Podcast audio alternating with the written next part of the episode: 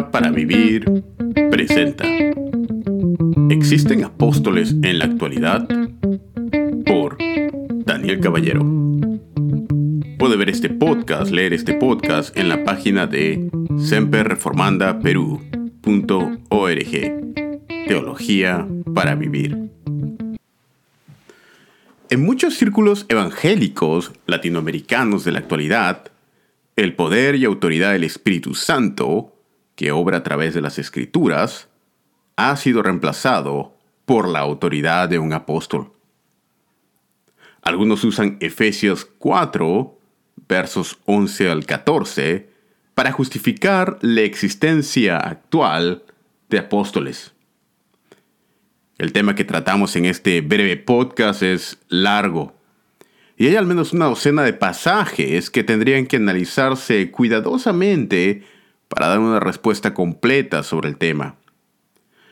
Asimismo, como examinar el cuerpo teológico de toda la escritura en su contexto histórico, redentor y la enseñanza de la teología sistemática a la luz de la interpretación histórica de la Iglesia, es decir, la dogmática eclesial, serían necesarios para poder dar una respuesta más completa sobre el tema. Sin embargo, en este podcast quisiera examinar solamente un pasaje, y es el pasaje de Efesios capítulo 4, versos 11 al 12, el cual debe leerse en conexión con Efesios capítulo 2, verso 20. Debido a que este es solamente un podcast, debo ser breve y simple. Así que trataré de ser simple, pero el tema es tan importante para nuestro contexto, ya hay poco que analice este problema que es de escalas cósmicas verdaderamente en el contexto latinoamericano, que vale la pena hacer un análisis más detallado. La pregunta es, ¿justifica Efesios capítulo 4 versos 11 al 14 la existencia actual de los apóstoles? Veamos. Efesios 4 versos 11 al 14 versión Reina Valera 60, dice, Y él mismo constituyó a unos apóstoles, a otros profetas, a otros evangelistas, a otros pastores y maestros, a fin de perfeccionar a los santos para la obra del ministerio, para la edificación del cuerpo de Cristo, hasta que todos lleguemos a la unidad de la fe y el conocimiento del Hijo de Dios a un varón perfecto, a la medida de la estatura de la plenitud de Cristo, para que ya no seamos niños fluctuantes, llevados por doquiera de todo viento de doctrina por estratagema de hombres, que para engañar emplean con astucia las artimañas del error. Este pasaje afirma que el regalo de Cristo para su iglesia son maestros, evangelistas, apóstoles y profetas. Entonces, algunos que apoyan el movimiento apostólico usan este pasaje para afirmar lo siguiente. Dicen, si el día de hoy el Señor da maestros y evangelistas a su iglesia, entonces también debe dar apóstoles y profetas.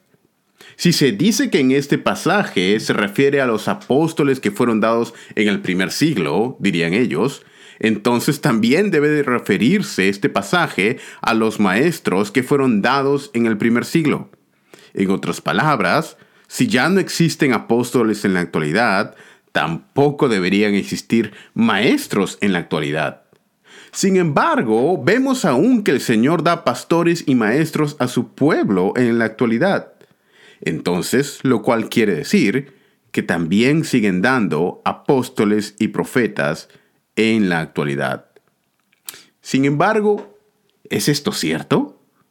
¿Avala la Biblia la existencia de apóstoles como algunos claman el día de hoy? La objeción cae sobre su propio peso. Pues en la misma carta, un poco antes de este pasaje, el apóstol Pablo escribe en Efesios capítulo 2, verso 20. Están edificados sobre el fundamento de los apóstoles y profetas, siendo Cristo Jesús mismo la piedra angular. La mayoría de eruditos están de acuerdo, están de acuerdo que Efesios 2.20 contiene un genitivo de aposición. Es decir, que se debe entender el fundamento como algo que consiste de apóstoles y profetas. Esta es la interpretación de Peter O'Brien en su comentario The Letter to the Ephesians en The Pillar New Testament Commentary. Podríamos traducir este verso de la siguiente manera, Efesios 2.20. Ustedes están edificados sobre el fundamento que consiste de los apóstoles y profetas, siendo Cristo mismo la piedra angular de este fundamento. Esta es la manera como lo menciona, por ejemplo, el erudito Daniel Wallace, quien menciona que una de las mejores maneras de distinguir entre un genitivo de aposición de otros genitivos es reemplazar la palabra de con las frases aquello o lo que, con un pronombre personal. Y esto tiene sentido con la, interpretación que da Wallace. Esta misma interpretación de Peter O'Brien y Daniel Wallace es la interpretación que siguen eruditos como A.T. Robertson, Rodolph Snackenberg, F.F. Bruce, Andrew Lincoln, Ernest Bess, entre otros.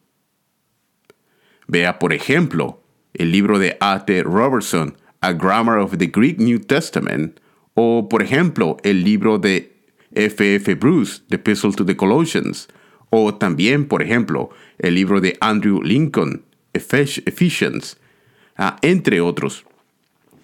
¿Qué es lo que quiero llegar? Bueno, es decir, que tanto los apóstoles como los profetas tuvieron un rol fundacional para la iglesia. Esto es a lo que todo este grupo de eruditos se refieren. Eh, en otras palabras, lo que están diciendo es que de la misma manera que el ministerio terrenal de Cristo y todo lo que esto implica, como sus enseñanzas, así mismo como su vida, muerte y resurrección, son la piedra angular de la iglesia, de la misma manera los apóstoles y profetas siguieron en orden cronológico en la fundación de la iglesia. En otras palabras, el fundamento ya ha sido puesto. Y de la misma manera que el ministerio terrenal del Señor terminó con su resurrección, el movimiento apostólico también terminó al ser establecido el canon o fundamento de toda la iglesia, es decir, las escrituras. Una pregunta surge, ¿pero no habla la Biblia de otros profetas? Esto es de vital importancia, pues el movimiento apostólico actual que afirma la existencia de apóstoles en la actualidad, no solo no tiene una base exegética para sus afirmaciones, sino que la evidencia de las escrituras como un todo está en contra de la afirmación de que existen apóstoles en el sentido de apóstoles del Nuevo Testamento. No me refiero de apóstol como un sentido de misionero, sino apóstol en el sentido neotestamentario en la actualidad. Es cierto que Pablo usa la palabra apóstol en al menos dos sentidos. El primer sentido en el cual usa la Pablo la palabra apóstol es para hacer referencia a un mensajero, es decir, a una persona que va de una iglesia a otra llevando buenas nuevas. Sin embargo, en la vasta mayoría de los casos, el apóstol, Pablo, usa esta palabra apóstol en un sentido técnico es decir, con referencia específica a aquellos que habían sido llamados por Cristo mismo y comisionados por Él personalmente, con el fin de que las enseñanzas de estos fueran el fundamento mismo de la iglesia. Esto puede verlo, por ejemplo, en 1 Corintios capítulo 15, verso 7, Gálatas capítulo 1, verso 19, Gálatas capítulo 2, versos 7 al 9, Romanos 16, 7, 1 Corintios 9, 6, etc. A fin de cuentas, lo que es determinante no es tanto la definición de la palabra, sino el uso de la misma en el contexto particular en el cual Pablo hace uso de la palabra apóstol.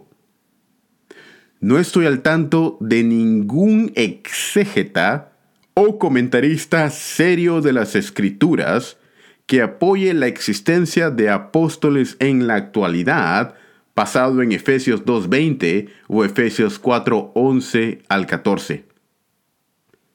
Sin embargo, sí existe una controversia sobre el ministerio profético.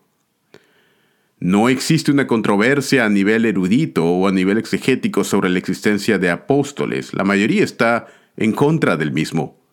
Pero algunos sí argumentan sobre la existencia de profetas en la actualidad. Por ejemplo, siguiendo la interpretación de Wayne Gruden, quien afirma la existencia de apóstoles en la, eh, perdón, de profetas en la actualidad a partir del artículo definido de Efesios 2.20. Nuevamente leo el versículo, Efesios 2.20, están edificados sobre el fundamento de los apóstoles y profetas, siendo Cristo Jesús la misma piedra angular.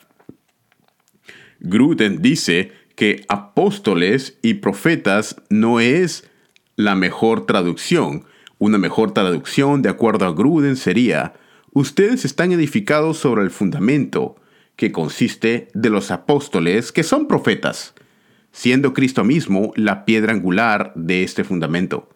¿Se dan cuenta la diferencia? En la traducción anterior decía están fundamentados sobre apóstoles y profetas.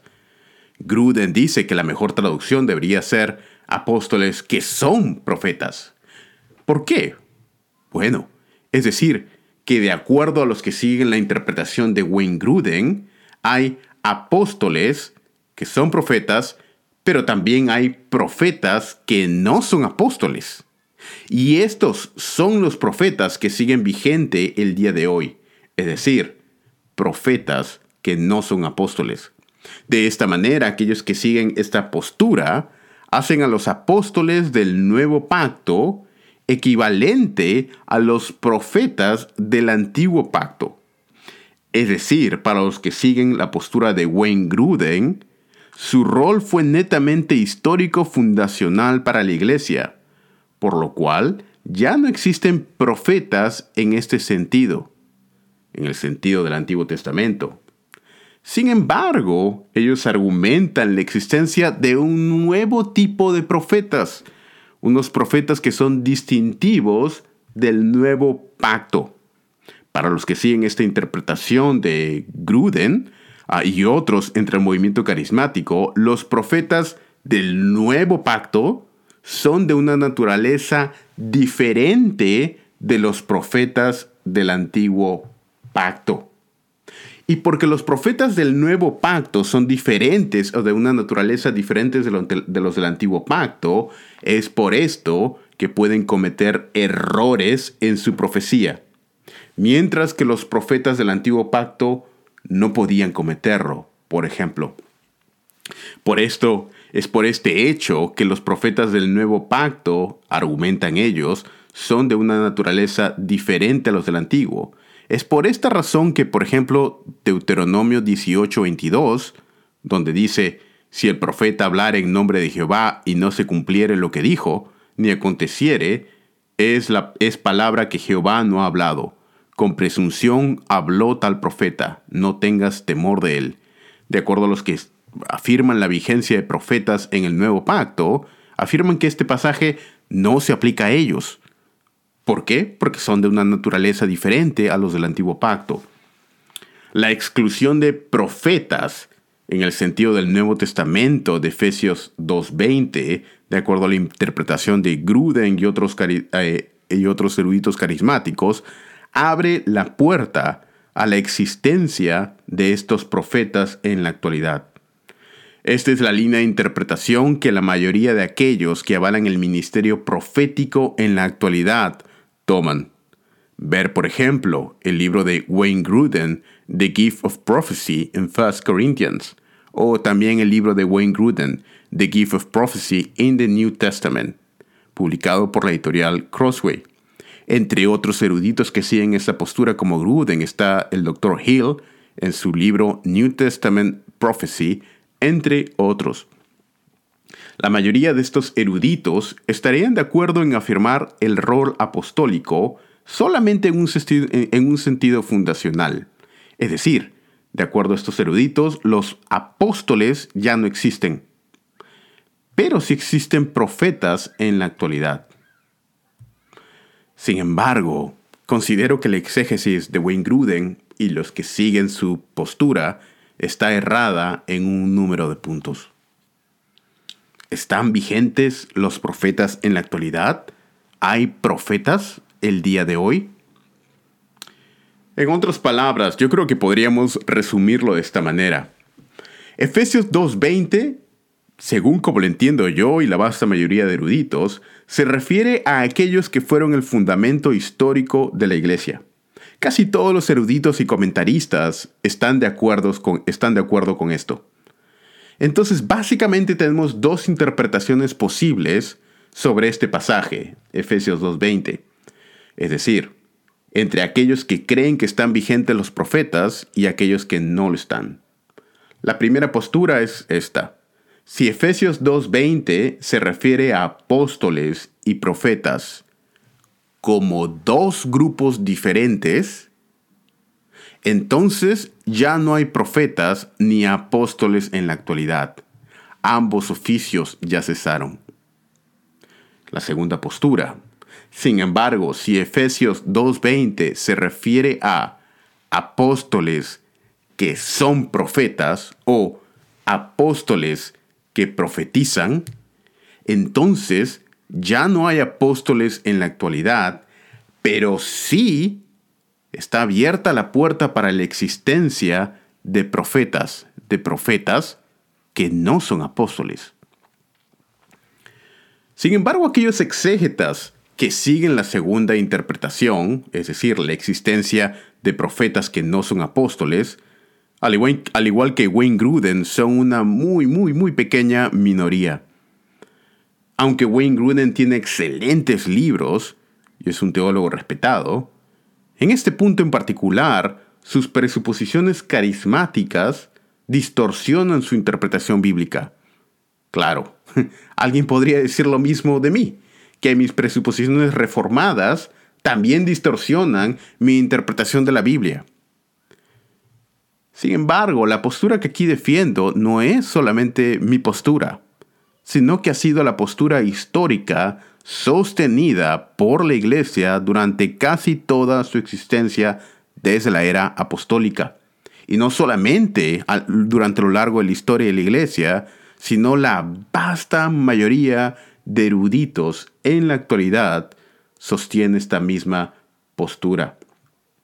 La vasta mayoría de exégetas, junto con la mi opinión personal, afirman que Efesios 2.20 hace referencia a apóstoles y profetas, no a apóstoles que son profetas, y que debe ser tomado como dos grupos diferentes, es decir, apóstoles y profetas por separado, y que como tal ambos ministerios, tanto el apostólico como el profético, en relación al oficio que cumplían en el Nuevo Testamento, cesaron en la era del Nuevo Testamento al tener un rol fundacional para la iglesia.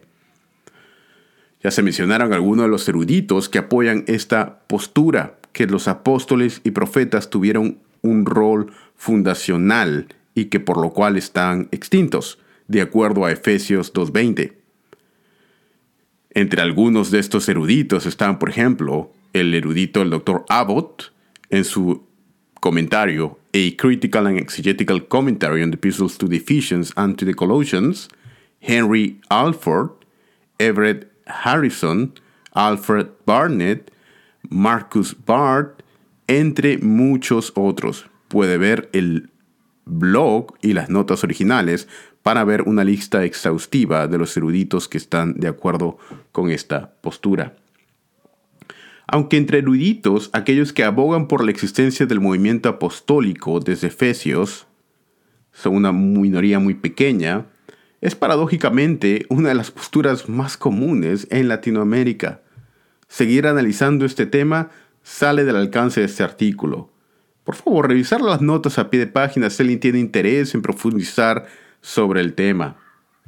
Lo único que quiero mencionar a manera de conclusión es que Efesios 2.20, cuando dice ah, están edificados sobre el fundamento de los apóstoles y profetas, se refiere a dos grupos, apóstoles y profetas, y que el rol de ambos, tanto apóstoles y profetas, fue fundacional, y que por lo cual tanto apóstoles como profetas ya no existen el día de hoy en su sentido de oficio. ¿Quiénes son estos maestros dados por Cristo que menciona Efesios capítulo 4, versos 11 al 14? Los pastores y maestros son un regalo de Dios, un regalo de Dios para la edificación de su pueblo. Estos regalos son personas, maestros, y las enseñanzas de estos. En un sentido inmediato, Efesios capítulo 4, versos 11 al 14, se refiere a los pastores que enseñan la palabra de Dios en las congregaciones locales. Sin embargo, no está limitado a los mismos. El oficio de maestro está relacionado con la exposición y aplicación de las escrituras. Ver, por ejemplo, Hechos capítulo 15, verso 35, capítulo 18, verso 11 y verso 25. Romanos capítulo 2, versos 20 al 21. Colosenses capítulo 3, verso 16. Hebreos capítulo 5, verso 12, etc. La enseñanza que estos maestros tienen es la responsabilidad de comunicar y aplicar fielmente aquella verdad que fue dada por los apóstoles. Los pastores tienen la responsabilidad de comunicar el mensaje apostólico a su congregación. Esto es lo que se menciona, por ejemplo, en 1 Corintios capítulo 4, verso 17, Romanos capítulo 16, verso 17, 2 de Tesalonicenses 2, 15, entre muchos otros. Para una exposición completa del oficio de maestro dentro de la iglesia, puede, puede ver el libro de Efesios por Andrew Lincoln. El deber de los maestros no es ser creativo o inventarse un mensaje nuevo, sino repetir de manera fiel aquello que nos ha sido dado, aplicándolo de manera correcta al contexto particular en el cual se vive aunque pastor y maestro están relacionados con Efesios capítulo 4 versos 11 al 14, y a menudo existe un cruce entre estos oficios, no son exactamente lo mismo. Existe una diferencia entre pastor y maestro. El famoso reformador Henrik Bullinger, que vivió de 1504 a 1575, escribe sobre este punto. Todos están de acuerdo que estos términos se confunden frecuentemente entre sí y son usados indiscriminadamente. Un apóstol, por ejemplo, era también un profeta, un maestro y un evangelista, un presbítero y también un, obispo. El apóstol Pablo usa diferentes palabras para describir los diversos regalos que el Señor de la iglesia les ha dado para su salvación. Comentario de Henrik Bulliger in omnes apostólicas epístolas. Sobre Efesios capítulo 4, verso 11. Clinton Arnold, un erudito contemporáneo, escribe en su comentario de Efesios. Los pastores y los maestros, por tanto, no se pueden identificar como referidos al mismo grupo ministerial dentro de la iglesia. No obstante, como los dos nombres van unidos con el mismo artículo, no deben ser considerados como grupos enteramente distintos. Esto quiere decir que Dios ha dado maestros para la edificación de la iglesia, maestros que no son o están exclusivamente limitados a los pastores de nuestras congregaciones locales. En otras palabras, Pablo está diciendo que Dios ha dado maestros que sirven a la edificación de la iglesia local pero también maestros que sirven para una edificación colectiva del cuerpo de Cristo y que transcienden la barrera de la iglesia local. Si el oficio de pastor está limitado a una congregación específica, este oficio de maestro no está limitado a una congregación específica, sino que tiene un alcance que trasciende la barrera de la iglesia local. ¿A qué me refiero con esto? Bueno, Hay maestros que aunque están muertos, todavía hablan el día de hoy. En otras palabras, el pastor maestro de tu iglesia local es un regalo de Dios para tu crecimiento. Pero también lo son otros maestros que el Señor ha provisto para la edificación de, la iglesia de una manera más global, como por ejemplo John Piper, Joel Vicky, etc., o cualquier otro maestro de la palabra. Sin embargo, la manera como históricamente el pueblo de Dios se ha beneficiado de la enseñanza de estos maestros ha sido a través del medio escrito.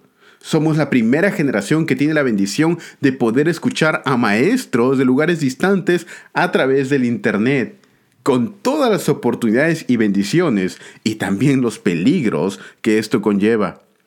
Es el Espíritu Santo quien produce el crecimiento en nosotros, pero el Espíritu Santo usa medios. Mientras mejor el maestro, mayor la posibilidad del crecimiento del alumno.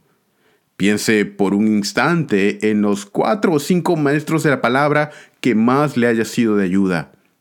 Ahora trate de responder a esta pregunta. ¿Quiénes fueron los maestros de estos? ¿Quiénes fueron aquellos que ejercieron una mayor influencia en los maestros que el Señor le ha complacido usar más? Si usted ve esta lista, usualmente, salvo unas pocas excepciones y variaciones entre los mismos, la respuesta sería muy similar en casi todos los maestros a lo largo de la historia. Habrían nombres que se repetirían de quienes han sido las personas que más les han ayudado en su caminar cristiano. Nombres se repetirían como Agustín de Hipona, Atanasio, Juan Calvino, Martín Lutero, John Owen, John Flavel, Jonathan Edwards, John Wesley, Bibi Warfield, entre otros. Las respuestas casi siempre son las mismas.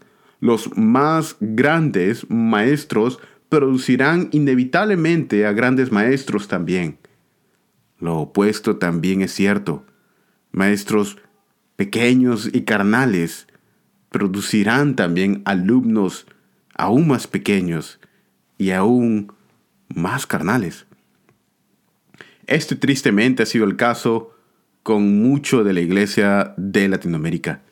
Tenemos una iglesia que numéricamente tiene un kilómetro de largo, pero de madurez una pulgada de profundidad.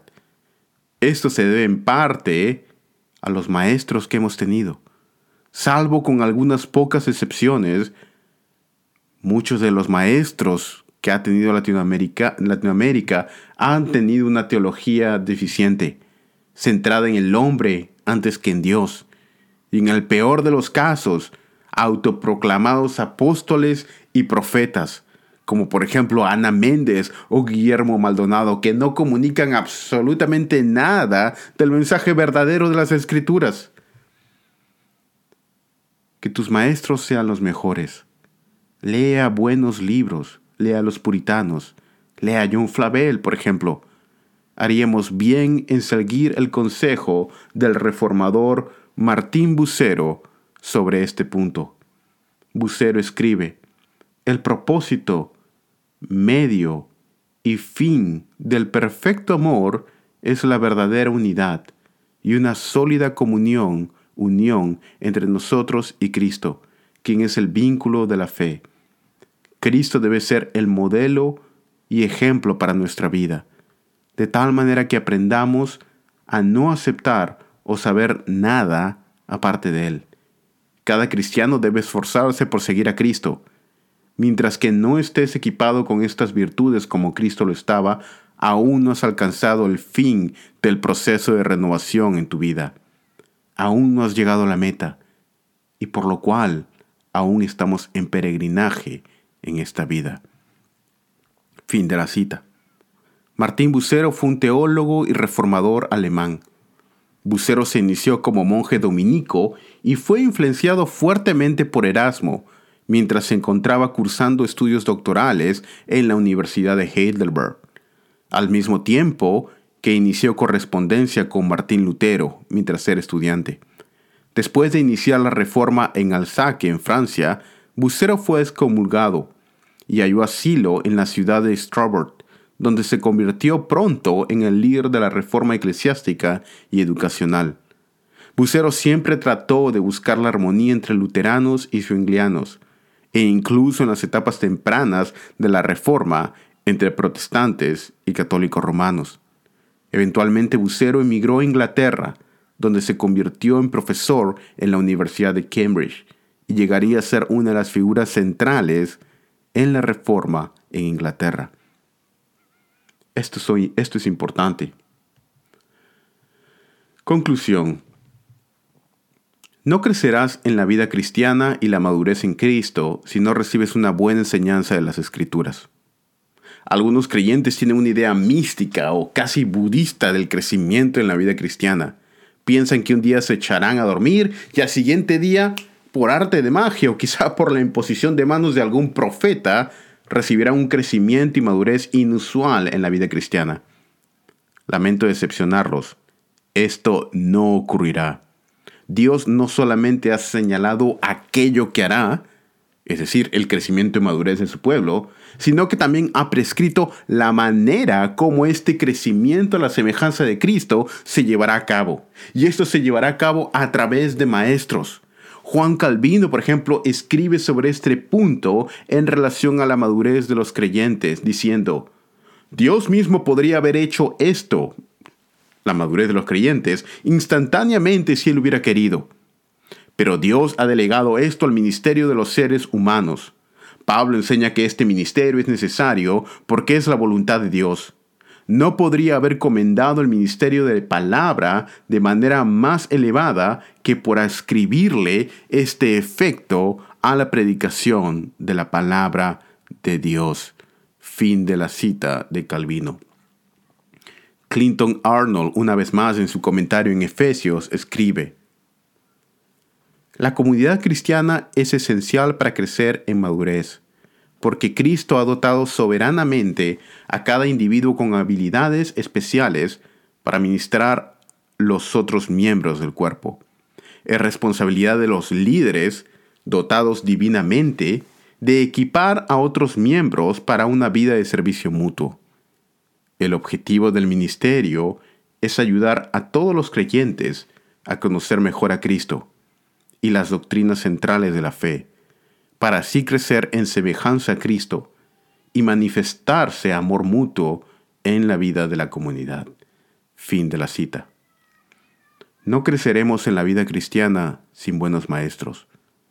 Los mejores maestros, aunque muertos, aún hablan a través de sus escritos que el Señor use estos escritos de la misma manera que Él los ha usado en el pasado para producir avivamientos, reformas y grandes predicadores. Que Él pueda hacer lo mismo en esta tierra tan abandonada y necesitada de su palabra. No existen apóstoles en la actualidad, y aquellos que se llaman apóstoles el día de hoy son, en el mejor de los casos, personas engañadas, con buena intención, pero mal guiadas o en el peor de los casos, anticristos. Soy consciente que no he cubierto ni la centésima parte de todo lo que se podría decir sobre el tema de apóstoles y profetas, pero espero que esta pequeña contribución sea de utilidad. Que el Señor nos ayude.